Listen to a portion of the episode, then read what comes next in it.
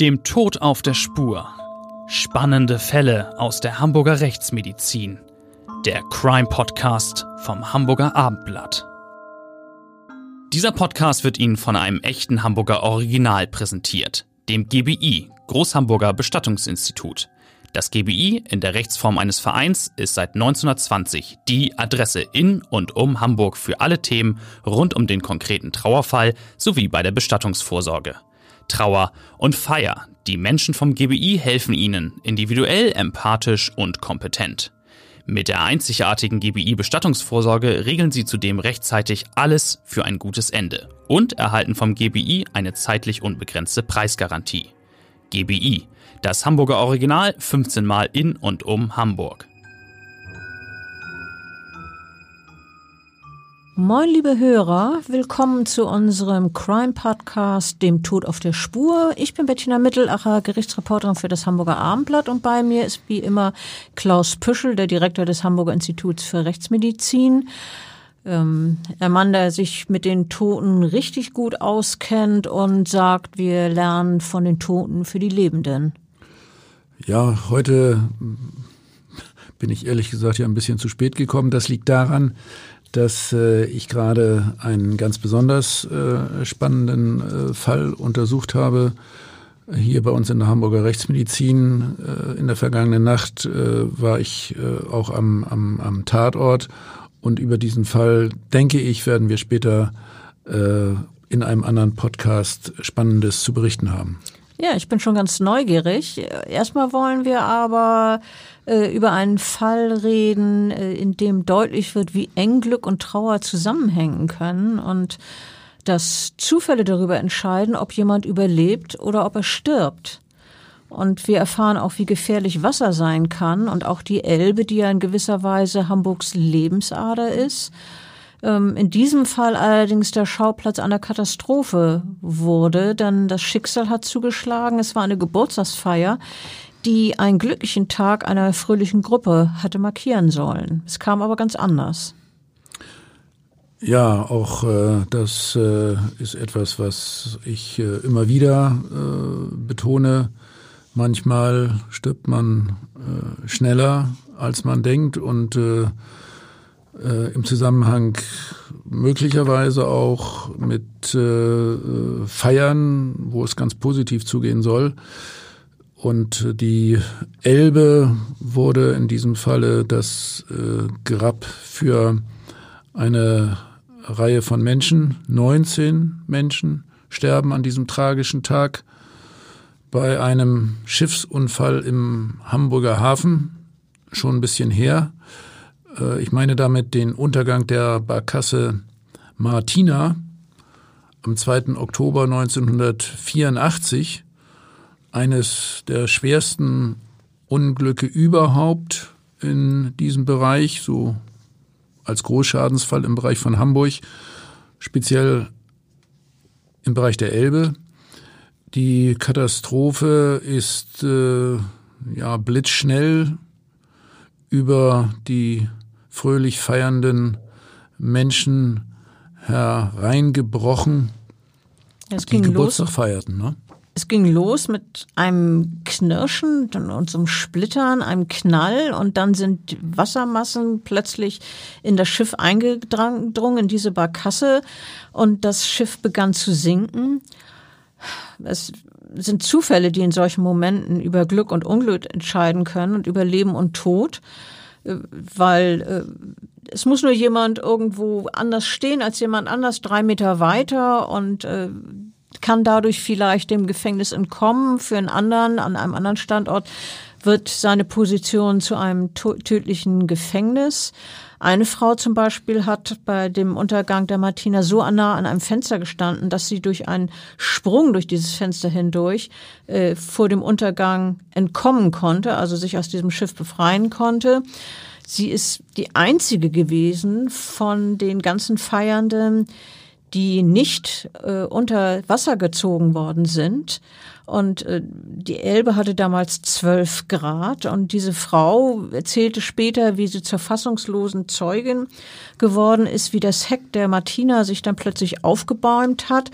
Da hat so, sie hat gesagt, so wie die Titanic im Kleinen, so hätte sie das empfunden und dass das äh, Schiff ist wirklich in Sekundenschnelle gesunken und sie sagte, äh, es herrschte danach absolute Stille, es war unwirklich ein böser Traum. Und ein böser Traum war es auf jeden Fall, denn 42 äh, Menschen waren an Bord und von diesen haben, wir haben es vorhin gehört, nur 23 überlebt. Unter den 19 Toten sind zehn Kinder gewesen. Das kleinste war sieben Monate alt. Du warst bei der Unfallrekonstruktion dabei und hast äh, dich um die Identifizierung der Opfer bemüht. Ja, ich war seinerzeit äh, Oberarzt am, am, Hamburger Institut und äh, wir haben die äh, Toten äh, natürlich alle wie üblich in das Institut für Rechtsmedizin äh, be bekommen. Mm, wir haben die meisten auch obduziert. Manche der Toten waren sehr schnell geborgen worden, bei anderen dauerte es Tage, ja, bei einigen Wochen und äh, sogar Monate, bis äh, sie endlich entdeckt wurden. Die waren dann also größere Strecken auch abgetrieben als äh, Wasserleichen und dass so relativ viele Menschen ertrunken sind war einerseits auf die damals herrschenden geringen Temperaturen von gerade mal äh, 12 Grad äh, zu, zurückzuführen. Was, was macht denn das kalte Wasser mit den Menschen? Ja, ganz allgemein kann man sagen, im, im kalten Wasser spielen sich einerseits besonders Reflexe ab, äh, die äh, zu äh, Herz- und Kreislaufstörungen führen bis hin zum, zum, zum plötzlichen Tod und äh, Untersinken. Andererseits ist die Überlebenszeit im, im kalten Wasser sehr stark äh, herabgesetzt ähm, auf äh, Minuten im Prinzip.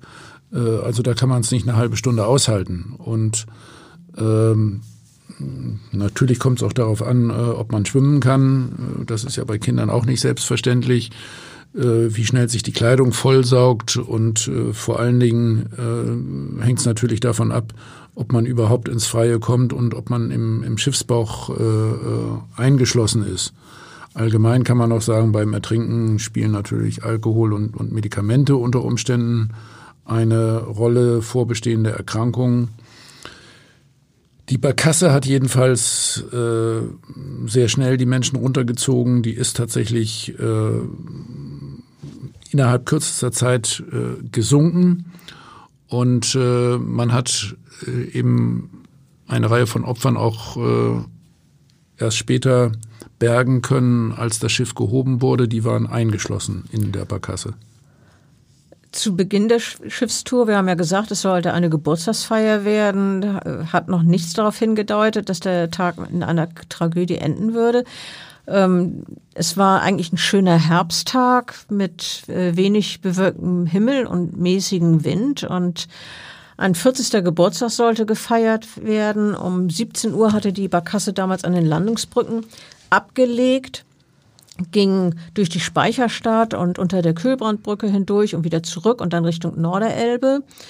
Und äh, der Schiffsführer, ein 66 Jahre alter Mann, hatte noch einen kleinen Abstecher Richtung Blankenese machen wollen.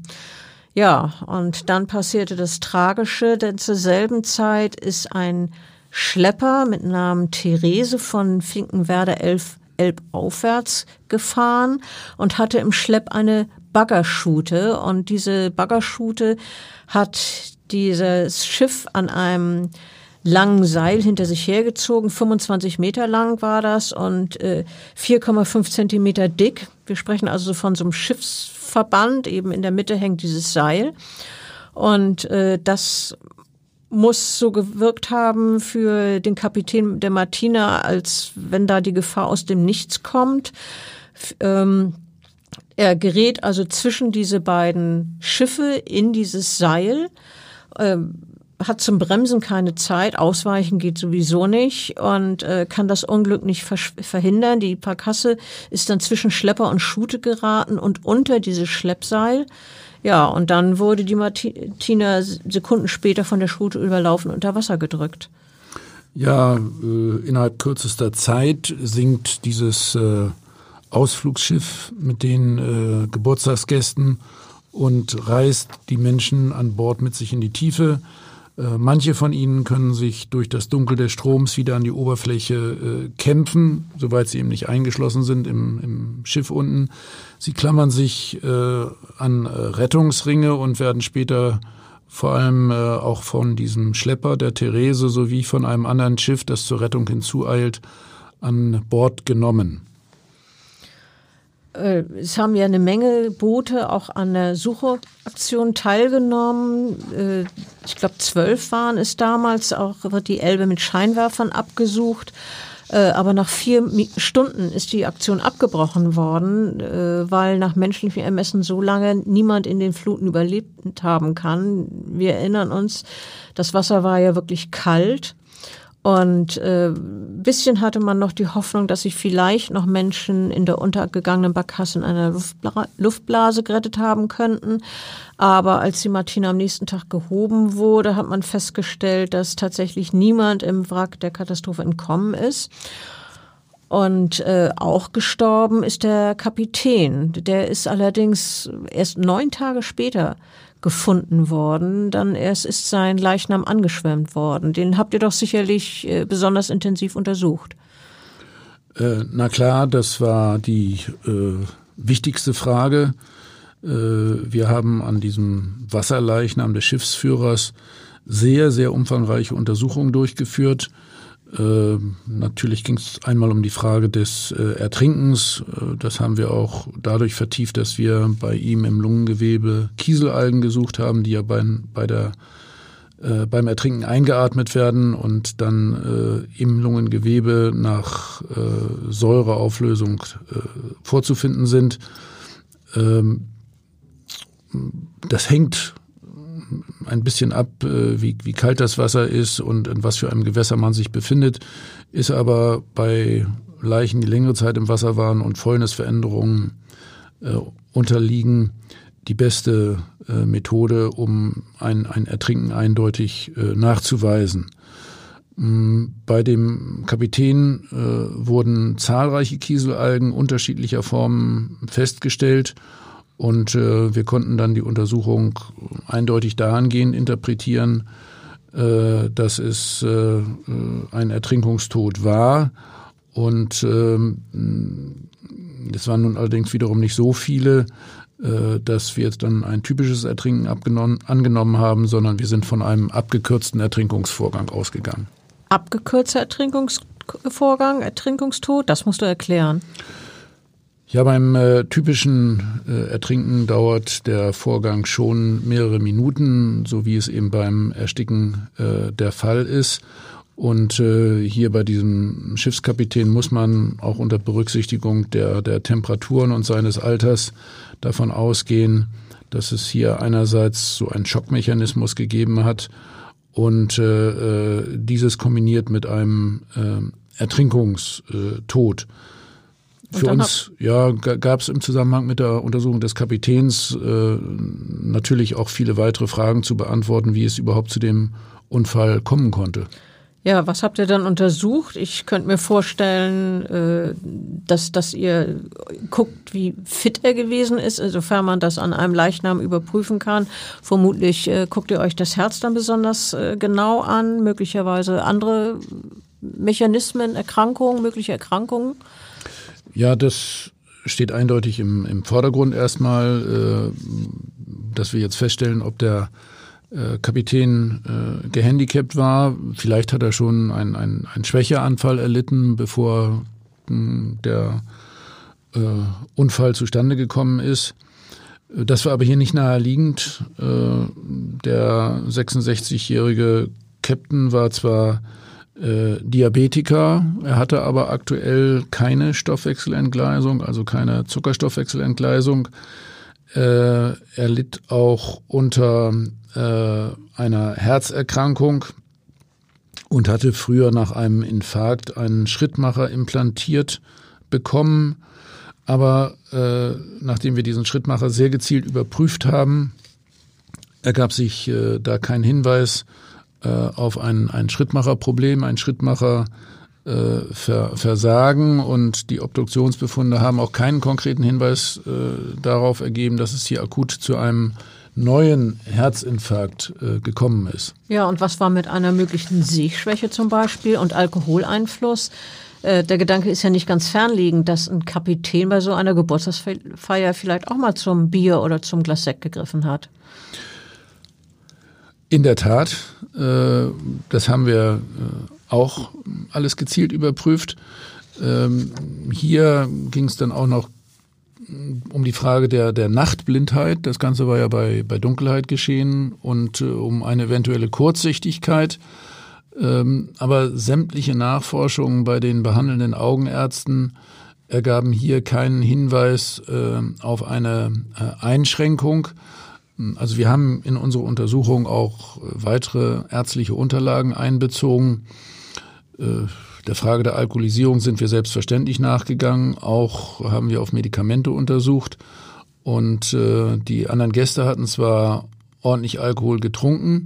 Beim Schiffsführer selbst haben wir aber keine messbare Blutalkoholkonzentration festgestellt. Ebenso wenig stand er unter dem Einfluss von Medikamenten. Aber neben dem äh, Kapitän äh, sind ja auch bei euch in der Rechtsmedizin diverse weitere Opfer der Schiffskatastrophe obduziert worden. In manchen Fällen gab es auch gleich mehrere Tote, in manchen Familien gab es auch gleich äh, mehrere Tote zu beklagen. Ja, in der, Tod, in der Tat empfehlen wir auch bei, bei solchen Katastrophen die Untersuchung aller Opfer. Da geht's speziell um die äh, Identifizierung. Ich erinnere mich bis heute wirklich sehr intensiv an eine besonders tragische familiäre Geschichte. Äh, ich hatte auch den Leichnam eines jungen Mannes zu untersuchen, der mit seinen beiden kleinen Kindern im Schiff eingeschlossen war. Die Frau hatte sich gerade eben noch an die Wasseroberfläche retten können und musste dann später erfahren, dass sie ihren Mann und ihre zwei Töchter verloren hatte. Das Furchtbar. Baby, das Baby ist äh, ebenso ertrunken wie seine fünf Jahre alte Schwester und der Vater. Und äh, äh, das ist natürlich eine, eine geradezu tragische Konstellation für die Frau. Ja, ganz, ganz furchtbar. Verliert ihren, ihren Mann und ihre beiden Kinder. Darf man gar nicht drüber nachdenken. Ähm, aber auch die Familie des Gastgebers, der ja zu seinem 40. Geburtstag eingeladen hatte, ist bei dem Unglück auseinandergerissen worden. Die Eltern, also der 40-Jährige und die, seine Frau haben das überlebt. Und die beiden Kinder de, des Ehepaares, fünf und sieben Jahre alt, beides Jungs, die sind verschollen. Und die Eltern blieben äh, tagelang ungewissen. Man kann sich das vorstellen, dass man dann noch zwischen Hoffnung und Verzweiflung hin und her schwankt. Und 17 Tage nach dem Unglück ist dann der Leichnam des jüngeren Sohnes, also des Fünfjährigen, am Ostufer des Köberns gefunden worden. Er war einer von den Toten, die erst nach und nach entdeckt worden sind. Und der Siebenjährige ist bis heute verschollen. Aber wie gehen Menschen mit der Ungewissheit um, wenn es äh, keinen Abschluss gibt, keine Trauer, äh, beziehungsweise natürlich gibt es Trauer, keinen Abschied. Ähm, man kann ein Opfer nicht begraben. Ähm, und äh, an ein gutes Ende zu glauben, ist aber wieder allen Vernunft. Ähm, das äh, kann man sich ja vorstellen, wenn jemand eben nach so einem Unglück nicht wieder auftaucht, im wahrsten Sinne des Wortes, dass er dann tot sein muss. Ja, also diese äh, Problematik einerseits äh, vermisst, ja, misset, Frage, wo, wo, wo sind die Menschen? Sind sie überhaupt tot? Ähm, sind sie freiwillig gegangen? Hat man sie getötet? Äh, oder leben sie noch? Äh, also vermisst es ein Problem und dann gibt's andere Situationen, da ist man ganz sicher, dass die äh, Person tot ist. Vielleicht ist sie sogar schon für tot erklärt worden, aber man hat den Leichnam nicht. Und äh, auch das ist eine äh, für die Angehörigen hochproblematische Konstellation, weil die brauchen eben einen, einen Platz, wo sie trauern können und äh, äh, am besten und, und für sie am, am ehesten befriedigend im Zusammenhang mit den, mit den Gebeinen, den Überresten äh, einer Person. Man hat ja nur dann wirklich Gewissheit, dass diese Person tot ist. Ja, an sich wenden sich dann Menschen, die einen Angehörigen über längere Zeit vermissen. Was erzählen sie? Was fragen sie? Geht es ihnen darum, ob der möglicherweise gelitten hat oder ob es doch vielleicht noch eine geringe Chance geben könnte, dass er wieder auftaucht? Was, was hörst du von solchen Menschen? Ja, ich habe es ja schon gesagt, äh, äh, es sind viele, viele Fragen, die da äh, auftauchen. Wo, wo könnte er sein? Äh, könnt ihr da und da suchen? Äh, und die anderen fragen natürlich, wie könnte er denn gestorben sein und äh, hat er noch gelitten? Ähm, also wenn man den Leichnam nicht hat, können wir dazu ehrlich gesagt wenig, wenig sagen. kann ich auch nur drüber spekulieren. Äh, insgesamt macht mir das nur sehr, sehr, sehr, sehr deutlich, dass für einen Rechtsmediziner äh, eben nicht nur ja die Dingfestmachung eines eines äh, Mörders oder Totschlägers relevant ist, sondern dass die Situation der Angehörigen der Opfer hochproblematisch ist, die tragen vielleicht noch viel länger an, an diesem Schicksal und, und, und an diesen Fragen, als eventuell mal ein Täter verurteilt wird. Also gerade weil man ja abschließen muss, um, äh, ab, um abzuschließen, auch wissen muss, äh, wo, was ist mit dem Angehörigen geschehen, ist es ja so wichtig, dass die identifiziert werden. Ähm, wie, wie, worauf achtet ihr da was? Wie, was hilft euch bei der Identifizierung von Leichnamen? Ja, das ist äh, schon ein sehr umfangreiches Spektrum, äh, was uns da äh, zur Verfügung steht. Wir arbeiten sehr eng mit der äh, Polizei zusammen. Auf unserer Seite führen wir dann eine sehr, sehr umfangreiche Leichenschau durch und äh, äh, machen biometrische Untersuchungen, also Körpergewicht, Körperlänge und dann geht es um angeborene oder erworbene, sehr stabile Merkmale Dazu gehören zum Beispiel äh, äh, Narben, Tätowierungen, Muttermale, Warzen, Missbildungen, Amputationen, manchmal auch Prothesen. Und äh,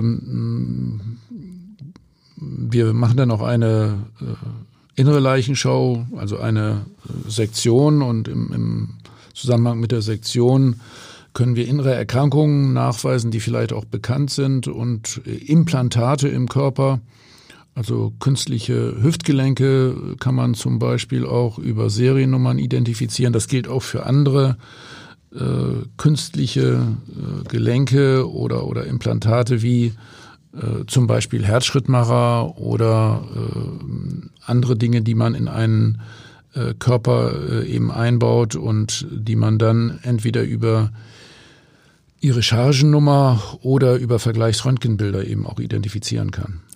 Aber auch wenn jemand nicht tätowiert ist und noch seine ursprünglichen Hüftgelenke hatte, Gelenke hat und äh, keinen Herzschrittmacher, könnte die Toten doch identifizieren. Ähm, Fingerabdrücke zu nehmen, stelle ich mir bei Leichen, die lange im Wasser gelegen haben, eher schwierig vor. Aber dann gibt es ja noch den Zahnstatus. Ja, wir haben äh, diverse weitere Methoden. Übrigens, um das zu sagen, bei einer, bei einer Wasserleiche kann man Fingerabdrücke zum Teil noch ganz gut erheben, indem man sich eben die abgelöste Waschhaut äh, über den eigenen Finger streift und damit dann ähm, äh, Fingerabdrücke herstellt. Oder man nimmt tatsächlich die Haut unterhalb der Hornhaut, äh, wenn die Hornhaut schon abgegangen ist. Und auch da gibt es Papillarlinien.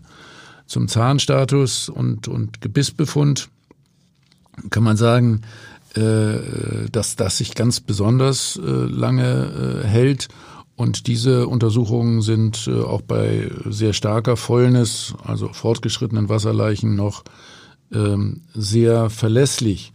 Und ähm, wir müssen in dem Fall natürlich eine Verdachtssituation haben, wer könnte es sein.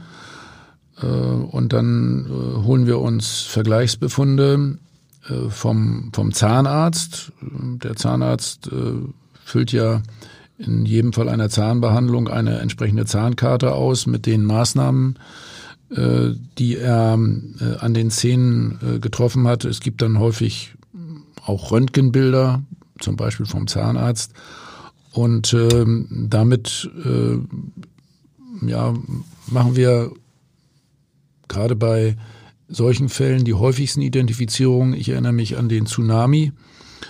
Äh, da denkt man, dass viele Identifizierungen über DNA gelaufen sein könnten. Nein, das Gegenteil. Die meisten, 70, 80 Prozent, haben wir damals tatsächlich identifiziert mit dem Zahnstatus. Aber ähm, wenn so ein Körper längere Zeit im Wasser gelegen hat, äh, kommt es ja auch äh, zu Prozessen am Körper, die eine Wiedererkennung nahezu unmöglich machen. Äh, kann es da auch mal zu Fehlern kommen, wenn Angehörige glauben, einen vermissten, meinetwegen Bruder oder das Kind oder die Großmutter wiederzuerkennen und das gar nicht der Fall ist? Kommt sowas vor und wann klärt sich sowas auf? Ja, das kommt in der Tat vor, äh, wenn man sich eben nicht äh, besinnt auf die rechtsmedizinische Routinearbeit und, und auf die Identifizierungsmaßnahmen, die sich im polizeilichen Alltag bewährt haben. Äh, also klassischer Fehler, dass man alleine aufgrund des Äußeren hier tatsächlich eine Anerkenntnis durchführt. Und das war gerade beim Barkassenunglück auch ein, ein Problem für uns äh, da haben wir äh, äh, tatsächlich einen Fehler gemacht. Und äh, von daher haben wir nochmal wieder gelernt, also Zahnstatus, Gebissbefund, Fingerabdrücke oder DNA-Status, das ist ja heutzutage auch eine unge, ungemein wichtige äh, Methodik. Und keinesfalls äh, darf man sich heute noch auf das verlassen, was wir immer in den Krimis sehen, dass dann Angehöriger herangeführt wird an den Sektionstisch oder ein Angehöriger am Abschiedsraum sagt, ja, das ist der und der. Äh, die Angehörigen gucken dann manchmal gar nicht richtig hin und wenn es sich um eine Wasserleiche handelt, erkennen sie die nun wirklich nicht wieder. Bei dem äh, tragischen Barkassenunglück äh, ein, da einen äh, Schuldigen zu suchen, ist ja schwierig. Also man kann sich vorstellen, dass da niemand vor Gericht gestellt wird im Sinne eines Straftäters.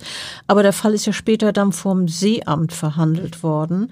Und die haben in, äh, das, sind da zu dem Schluss gekommen, dass die Unfallursache gewesen sei, dass die Barkasse ihrer Ausweichpflicht gegenüber dem vorschriftsmäßig beleuchteten und vorfahrtsberechtigten Schleppzug äh, nicht nachgekommen ist. Also der Schleppzug hat demnach alles richtig gemacht, beleuchtet, hatte Vorfahrt.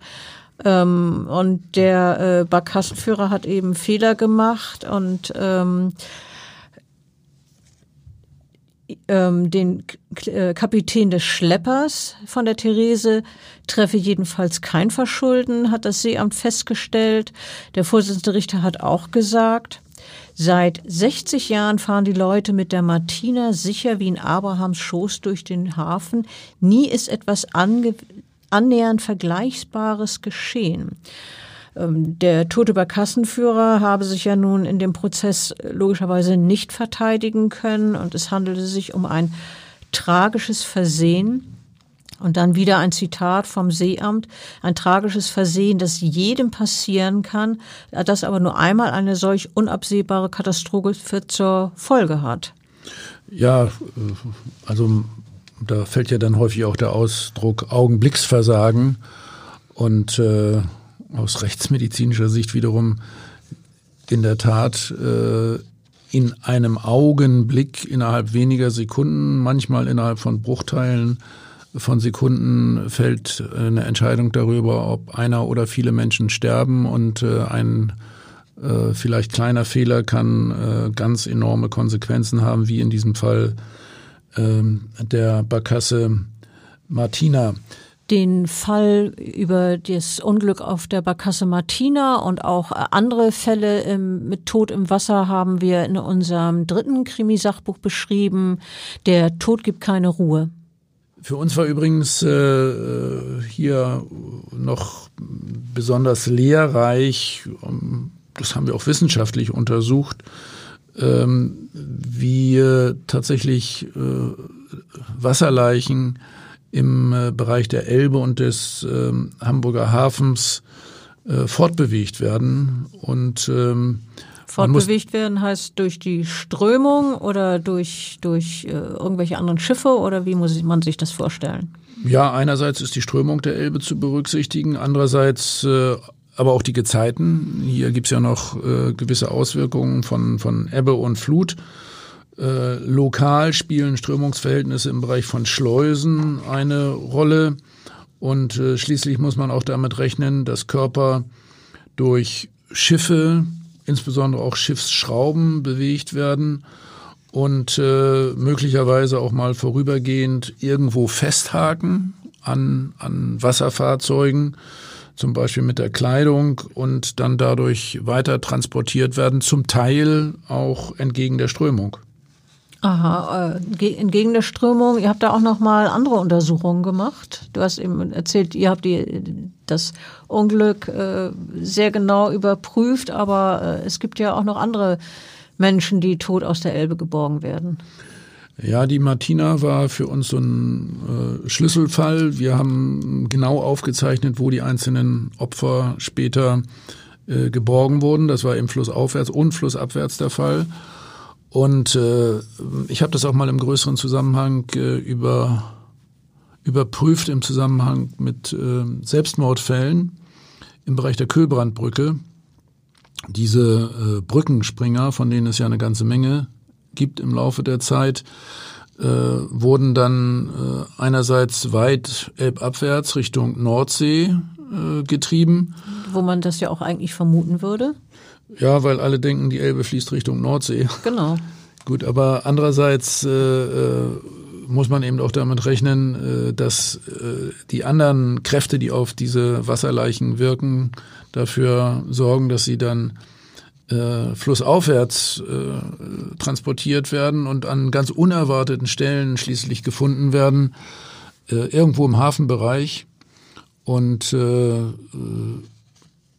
man muss sagen, dass man bei, bei Todesfällen äh, im Bereich der Elbe, am Ufer der Elbe oder im Bereich von, von Brücken nie genau voraussagen kann, äh, wo man dann letztlich äh, den, den Leichnam äh, findet.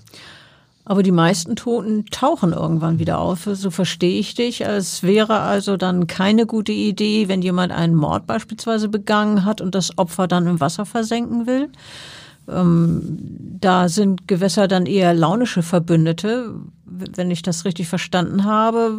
Vielleicht bewahren sie das Geheimnis, also den Toten, und äh, vielleicht aber auch nicht. Und dann taucht der Tote wieder auf. Ja, das kann man äh, tatsächlich so ausdrücken. Äh, Im wahrsten Sinne des Wortes, ein, ein Toter taucht wieder auf, er kommt im Wasser hoch und äh, wird dann äh, letztlich geborgen. Man, man findet ihn vielleicht auch sogar am Ufer, im Bereich der Uferböschung oder an einem Ponton, verkeilt irgendwo, wie bizarres Treibgut ja auch auf dem Wasser.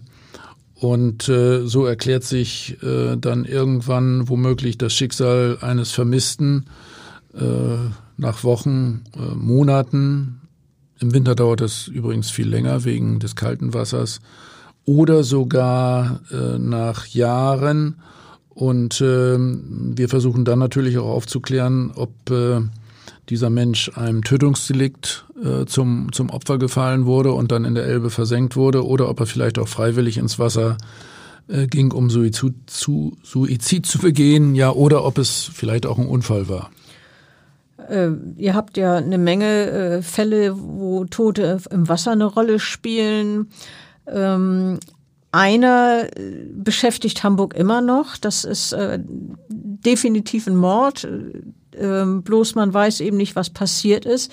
Es geht um den Fall einer Prostituierten, die äh, zuletzt am Hansaplatz in St. Georg gearbeitet hat und die ermordet wurde und nach und nach sind von ihr Leichenteile in unterschiedlichen Hamburger Gewässern gefunden worden. Gruselig dieser Fall, der aber immer noch nicht äh, aufgeklärt wurde. Und dann gibt's äh, einen weiteren rätselhaften Fall, an den ich jetzt denken muss, und zwar an den einer Familie aus dem Landkreis Harburg. Die ist im Juli 2015 verschwunden und vom Mutter und der Tochter fehlt nach wie vor jede Spur. Äh, äh, die Polizei hat zwar die Ermittlungen inzwischen eingestellt, äh, was mit denen geworden ist. Die 41-jährige ähm, und ihre zwölf Jahre alte Tochter sind, wie gesagt, weiterhin verschwunden. Und der 41-jährige Vater ist aber wieder gefunden worden. Und zwar in Lauenburg bei der Elbe bei und die Polizei geht von einem erweiterten Suizid aus. Ja, ob das der richtige Ausdruck äh, ist, äh, müssen wir jetzt nicht vertiefen. Also man muss wohl davon ausgehen, dass hier ein äh, Tötungsdelikt vorgelegen hat an Frau und Kind und dass der Mann hinterher Suizid begangen hat. Und äh, auch das Ungewöhnliche, um das nochmal hervorzuheben hier, äh, der hatte einen 25 Kilogramm schweren Betonklotz an seinem Körper befestigt. Das klingt ja fast ein bisschen nach Mafia-Art und würde man als Laie denken, das ist eine sichere Art, damit derjenige am Grund des Gewässers bleibt. Ja, das machen aber manchmal auch Selbstmörder, weil sie eben möglichst endgültig verschwinden wollen. Dabei vergessen sie, dass die Leichenfäulnis äh, äh, tatsächlich zu einer sehr, sehr starken Gasbildung äh, im, im Körper führt, äh, sodass ähm, solche äh, Dinge, die den Körper beschweren, nicht ausreichen. Also äh, die Fäulnisgasbildung kann auch 25 Kilogramm ausgleichen oder sogar mehr, sodass dann der Körper wieder an die Oberfläche kommt. Wie unterscheiden Rechtsmediziner äh, einen natürlichen Tod von einem Mord? Gibt es da sichere Hinweise?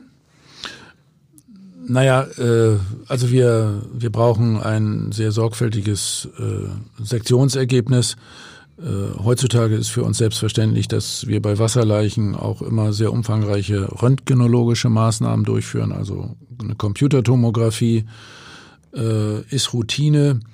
Und äh, dann müssen wir den äh, Körper sehr sorgfältig äh, obduzieren, überprüfen, ob es vitale Reaktionen gibt, also dass nachgewiesen ist, dass hier ein Ertrinkungsvorgang stattgefunden hat oder ob tatsächlich vorher eine andere Tötungsmethode vorgelegen hat. Man wird in aller Regel äh, auch den Einfluss untersuchen von Alkohol, Medikamenten, Drogen. Also Wasserleichen äh, sind immer eine Situation, bei der wir das äh, volle Programm der Rechtsmedizin äh, aufführen müssen, um diese Unterscheidung, die ja sehr wichtig ist, Unfall, Tötungsdelikt oder, oder Suizid, äh, ausreichend sicher zu treffen. Und äh, wie ist das, wenn jetzt äh, schwerste Verletzungen diagnostiziert werden? Als Laie könnte man ja denken, dass richtig fiese Wunden oder Amputationen eher für ein Gewaltverbrechen sprechen, oder? Ja, gerade im Wasser gibt's da aber auch äh, andere Situationen. Ich hatte ja schon erwähnt, äh, Schiffsschrauben äh, können eine Rolle spielen. Es kann auch einmal sehen, sein, dass so ein Körper durch eine, eine Schleuse geht oder über ein Wehr oder dass die Strömung diesen Körper irgendwo gegentreibt. Es kann auch sein, dass der Körper am Boden des Gewässers, also am, am Bereich von Sand, durch die herabhängenden Gliedmaßen oder an diesen Körperteilen Abschürfungen erleidet und mit zunehmender Fäulnis können dann äh, unter Umständen Körperteile abfallen, sodass der Körper teilweise zersetzt ist. Insgesamt äh, äh, durchaus eine, eine sehr, sehr schwierige Frage. Ja, und wir müssen alle Register ziehen, um gerade wenn es sich um, um Wasserleichen handelt oder Teile davon oder wenn schwere äh, Verletzungen am Körper sind, zu entscheiden, äh, wie ist das Ganze zustande gekommen? Wie lange ein Mensch grundsätzlich im Wasser überleben kann, ist ja wohl von Fall zu Fall unterschiedlich. Ähm, natürlich ist ein Faktor, ob der Mensch gut schwimmen und sich an der Oberfläche halten kann, aber auch gute Schwimmer sind Gefahr, wenn sie sich überschätzen, oder? Ja, äh, wenn da starke Strömungen sind, äh, besondere Verhältnisse, Tiereinwirkungen oder Einwirkungen von Wasserfahrzeugen, äh, dann nützt auch äh, das gute Schwimmen nichts. Äh, vor allen Dingen muss man allerdings auch beachten, dass man als guter Schwimmer nun nicht zusätzliche Schädigungsfaktoren äh, zulässt wie Alkohol oder, oder Drogenkonsum oder ein voller Magen, dann können unter Umständen auch Reflexabläufe bei einem guten Schwimmer dazu führen, dass er plötzlich im Wasser untergeht. Aber häufig hat der Trinken vor allen Dingen mit körperlicher Erschöpfung zu tun. Die Kraft ist dann aufgebraucht, die Bewegungen fallen immer schwerer, bis gar nichts mehr geht. Und äh, plötzlich geht der Mensch dann unter. Äh, anders als man das auch oft in Filmen dargestellt ist. Also äh, da wird dann oft zum Schluss geschrien oder gewunken. Aber äh, so ist in der Realität nicht, äh, denn für Schreien oder Winken fehlt da einfach die Energie und der Mensch sinkt weg ganz still. Ja, in der Tat ist es äh, in der Regel so, dass am, am, am Schluss äh, der, der Körper äh, still untersinkt. Äh, natürlich gibt es Situationen, wenn jemand vom Schiff ins Wasser fällt, äh, dass er zunächst einmal auf sich aufmerksam machen will und äh, dass er winkt und schreit. Ähm, aber äh, so die äh, letzten Reaktionen sind meistens dann ein, ein stilles Untersinken und unter Wasser kommt es dann eben zu einem Erstickungsvorgang. Mit Einatmen von Wasser noch. Und ähm, auch wenn man schwimmen kann, muss das ja nicht heißen, dass man auch äh, sich lange auf über Wasser halten kann oder äh, und dann gerettet wird. Äh, ich denke jetzt an Fälle, wo jemand schon schwer verletzt ins Wasser geraten ist. Im Bereich des Hafens gab es ja zum Beispiel auch äh, Flugzeugabstürze, die mehrere Todesopfer gefordert haben. Ja, also äh, hier in, in Hamburg haben wir im Bereich äh, der, der Gewässer ganz, ganz, ganz unterschiedliche Konstellationen festgestellt. Also äh, Hamburg ist ja äh, die, die Stadt der Kanäle, der, der Flüsse und ähm, die Hamburger Rechtsmediziner verfügen im Zusammenhang mit äh, Wasserleichen über ein ganz besonders ausgeprägtes äh, Erfahrungsspektrum.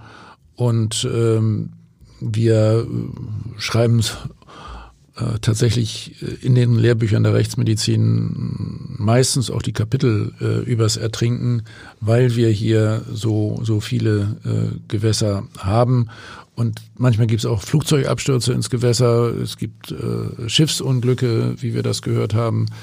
Und äh, es gibt im Zusammenhang mit Brücken äh, sehr, sehr merkwürdige äh, Unfälle, auch mit Abstürzen. äh, von, von Fahrzeugen ins Wasser. Ich erinnere mich an einen, auch im Bereich der Elbe, wo dann äh, ein äh, Fahrzeug längere Zeit im Wasser war und da fanden wir dann am Steuer noch äh, den, den Fahrer zum Beispiel. Und äh, dann gab es eben auch äh, Flugzeugabstürze. Einmal sind fünf Passagiere gestorben, die äh, vielfache Verletzungen hatten. Äh, dann gab es ein zweites Flugzeugunglück im Jahr 2009. Das war mit einem Wasserflugzeug ähm, das sich bei der Landung im Hamburger Hafen überschlagen hatte und dann gesunken ist. Äh, der Fehler lag beim Piloten, der hatte nämlich das Fahrwerk bei der Landung noch ausgefahren und das hatte wie ein Bremsklotz gewirkt, sodass sich die Maschine überschlagen hat. Ja, äh, eine der vielen Fallkonstellationen im, im Bereich äh, von Wasser, speziell Elbe, äh, hier bei uns in Hamburg. Die beiden 57 und äh, 54 Jahre alten Fluggäste äh, konnten sich in dem Fall nicht aus der Kabine befreien und ertranken. Äh, der Flugzeugführer ist noch rausgekommen, der konnte denen aber nicht helfen, obwohl er noch versucht hat, nach ihnen zu tauchen. Und äh, die spätere Obduktion der Opfer äh, ergab aber auch, dass diese schon durch das Aufschlagtrauma ganz erheblich verletzt wurden und äh, eingeklemmt waren, äh, sodass äh, für sie keine Chance bestand. Äh, der Pilot musste aber später äh, vor Gericht, er musste sich wegen fahrlässiger Tötung verantworten. Und äh, der hat dann erzählt, ich war mit in dem Verfahren, äh, beschrieb die, Zitat, netten Fluggäste. Das war ein Ehepaar, das den Rundflug äh, geschenkt bekommen hatte. Und äh, dann gab es eben dieses Unglück. Und äh, er sagt, dieses weiche Aufsetzen zunächst hätte er gespürt und dann kam ein sofortiger Überschlag, als wenn man einen Schalter umgelegt hätte, war das Flugzeug unter Wasser.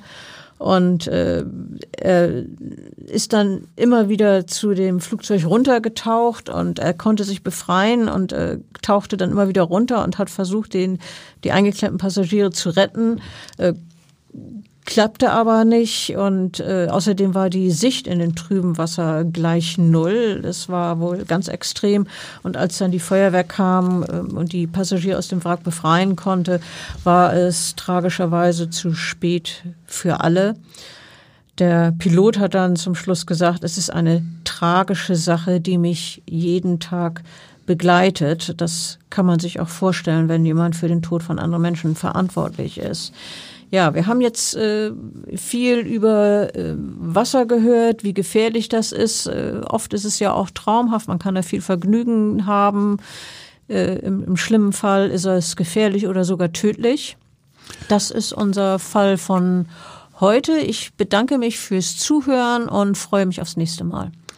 Ja, auch aus meiner Sicht, äh, das Element Wasser ist für uns Rechtsmediziner eine äh, einerseits äh, positive Freizeit-Situation, auf der anderen Seite ein gefährliches Element und bei all diesen Todesfällen, über die wir heute geredet haben, steht tatsächlich sehr, sehr stark im Vordergrund. Gerade im Bereich des Wassers kann es sehr plötzlich zu Todesfällen kommen, ganz unerwartet mit Flugzeug mit Barkasse oder äh, auch plötzlich und unerwartet in der Freizeit. Und äh, aus meiner Sicht äh, ja guten äh, Durst, Prosit äh, mit äh, dem Element, was uns sonst das Leben schenkt, dem Wasser. Tschüss. Weitere Podcasts vom Hamburger Abendblatt finden Sie auf abendblatt.de slash podcast.